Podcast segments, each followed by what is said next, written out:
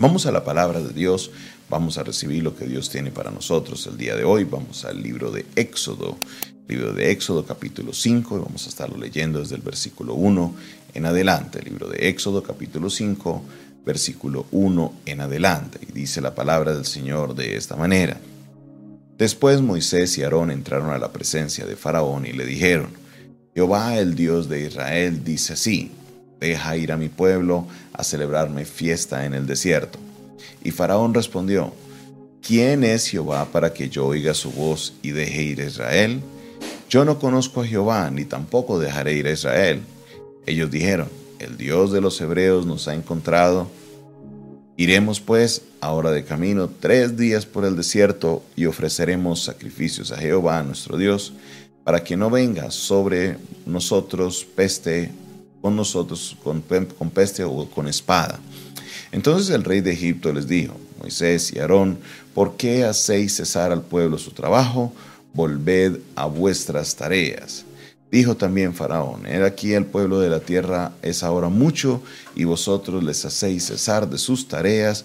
Y mandó Faraón aquel mismo día a los cuadrilleros del pueblo que lo tenían a su cargo y a sus capataces, diciendo, De aquí en adelante no daréis paja al pueblo para hacer ladrillo, como hasta ahora, vayan ellos y recojan por sí mismos la paja, y les impondréis la misma tarea de ladrillo que hacían antes, y no les disminuiréis nada, porque están ociosos, por eso levantan la voz diciendo, vamos, ofrezcamos sacrificios a nuestro Dios, agrávese la servidumbre sobre ellos, para que se ocupen en ella y no atiendan palabras mentirosas encontramos aquí algo bien interesante.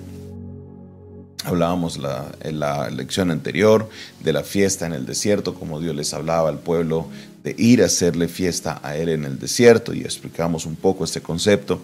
Ahora aquí vemos algo interesante y sabemos que era la orden de Dios de llegar y de traer esa, e, esa liberación, de poder ir ellos al desierto, a estar con Dios para poder ir camino a la tierra prometida. Llegaba el momento de cumplir esa, esa señal, como Dios se lo había dicho a Moisés allá en Éxodo capítulo 3 y capítulo 4.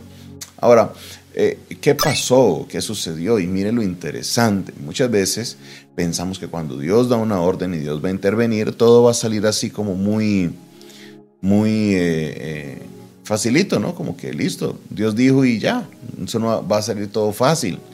Pero mire que no, no pasó así. Faraón dijo, ah, con que el pueblo de Israel tiene tiempo para pensar en irse a hacer fiesta a su Dios en el desierto, pues sabe qué, recuerde que los israelitas estaban bajo esclavitud y uno de los trabajos que tenían que hacer ellos era hacer ladrillos. Entonces, para hacer ladrillos se requería paja. Y en este momento los capataces, los cuadrilleros, los encargados de los esclavos, traían la paja para que ellos hicieran el ladrillo. Entonces tenían una cuota diaria que tenían que hacer. ¿Qué hizo Faraón? Dijo, pues como tienen mucho tiempo, tienen ocio, están desocupados para estar pensando en estas cosas, pues ahora no les vamos a traer la paja, que ellos vayan y la busquen e igual tienen que hacer la misma cantidad de ladrillos en el día. Ay, ay, ay. Oiga, esto fue fuerte. Esto es fuerte. Esto es bien fuerte porque mire, mire lo que continúa diciendo el versículo 10. Y saliendo los cuadrilleros del pueblo y sus capataces, hablaron al pueblo diciendo, así ha dicho Faraón, yo no os doy paja, id vosotros y recoger paja donde la halléis, pero nada se disminuirá de vuestra tarea. Entonces el pueblo se esparció por toda la tierra de Egipto para recoger el rastrojo en lugar de paja y los cuadrilleros los apremiaban diciendo, acabad vuestra obra, la tarea de cada día en su día, como cuando se os daba paja. Y azotaban a los capataces de los hijos de Israel, los cuadrilleros de Faraón, habían puesto sobre ellos diciendo, ¿por qué no habéis cumplido vuestra tarea de ladrillo ni ayer ni hoy como antes? Oigan eso en vez de ponerse la cosa más fácil, en vez de ponerse la cosa más suave, en vez de ponerse la cosa más tranquila, porque Dios estaba interviniendo ahorita para liberar a Israel, la cosa se puso peor. ellos estaban encima. ¿Qué hubo? Hagan su tarea. ¿Qué hubo? Están, no están cumpliendo. Vea, háganle. Vea, muévanse. Vea, ustedes no están cumpliendo. Hagan más ladrillo. Vea, ahí está. Ayer no cumplieron con el ladrillo. Hoy tampoco, porque les tocaba ahora ir y buscar la paja para poderla traer. Y Dios estaba dando la orden de que salieran. Y esto es algo muy común. Esto lo he visto muchas veces personas que reciben una instrucción de Dios, personas que tienen un plan de Dios, se va a cumplir el plan de Dios y las cosas en vez de ponerse más suaves, en vez de ponerse más tranquilas, al contrario, se empeoran. Se empiezan, como dicen ahí, a alborotar muchas cosas. En vez de las cosas mejorarse, empeoran. Y muchas personas en estas situaciones lo que hacen es reniegan, dejan sus planes a un lado, dejan sus propósitos y se olvidan de todo lo que Dios les envía a hacer. Y esta no es la respuesta, esta no es la manera de manejar estas situaciones. No es la manera, ¿por qué? Porque Dios está obrando, es un plan de Dios. Siempre que hagamos algo de parte de Dios vamos a encontrar oposición. Siempre que hagamos algo de parte de Dios vamos a encontrar algo contrario. Siempre que hagamos algo de parte de Dios vamos, van a suceder cosas que no son las que nos gustan. Puede ser a manera de prueba, puede ser a manera del enemigo, como sea, mírelo por donde se lo quiera mirar, pero siempre que uno quiera hacer la voluntad de Dios, vamos a encontrar oposición. Vamos a encontrar oposición. Y cuando uno encuentra esa oposición, pues hágale frente. Hay que hacerle frente porque estamos por cumplir un plan de Dios. Y por dura que sea la oposición, como veremos más adelante, Dios te va a dar la victoria. Solo tenemos que estar a la espera Solo tenemos que estar ahí en pie de lucha, estamos ahí dispuestos a ver la gloria de Dios en nuestra vida. Sé que Dios va a hacer algo poderoso. Sé que Dios, si Él lo ha dicho, Él lo va a hacer. Él no es hombre para que mienta, ni hijo de hombre para que se arrepienta.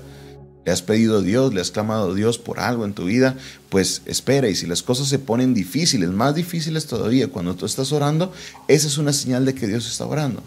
Para muchos es una señal de que Dios no les está escuchando y es todo lo contrario. Es una señal de que Dios está a punto de hacer algo grande y poderoso en tu vida. Gloria a Dios por eso.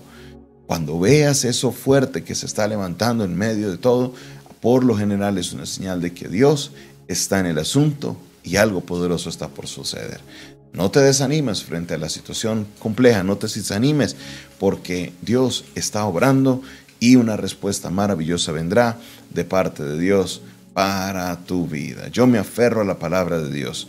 Si Él lo ha prometido, yo sé que Dios lo va a cumplir. Gracias Padre Celestial por tu palabra. Gracias Señor porque en este día nos permites ver, Señor, cómo tú obras, Señor, en la vida de cada uno de nosotros, cómo a veces nos desanimamos, Señor, al ver que las cosas salen contrarias a lo que nosotros pensamos, pero tenemos que aumentar nuestra fe tenemos que ver, Señor, las cosas que no son como si fuesen, ver, Señor, y comprender que la fe la certeza de lo que se espera y la convicción de lo que no se ve, Dios. Ayúdanos a poder tener nuestra mirada en ti, Señor, a poder confiar en ti, Padre Celestial, en medio de las situaciones, por difíciles que sean, Señor. Yo sé que tú has prometido que intervendrás y hoy, Señor, yo sé que veré tu gloria en mi vida, veré tu gloria en mi familia, veré tu gloria en mi situación. Bendice a cada persona, oro por cada persona que está pasando alguna situación difícil, Padre Celestial, que seas tú fortaleciéndoles y ayudándoles, Señor, para que ellos puedan salir adelante con los planes y propósitos que tienes para su vida. Bendecimos sus vidas en el nombre de Jesús. Amén, amén y amén. Gracias Señor.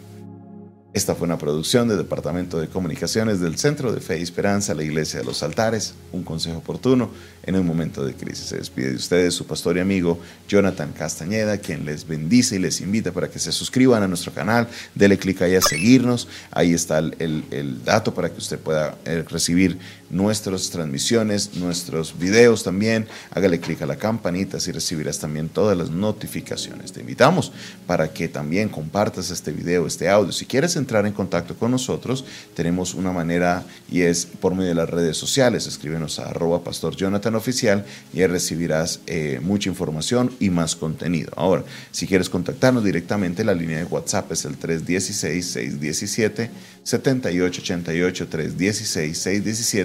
7888 316 617 7888. Si me escribes fuera de Colombia, hay un indicativo que es el más 57. Este es un WhatsApp internacional y así nos llegarán tus mensajes. Así, también si quieres sembrar una semilla, una ofrenda para que podamos llegar a muchos más lugares por medio de este programa, de este devocional. Por medio del WhatsApp también te enviaremos la información. Dios te bendiga, Dios te guarde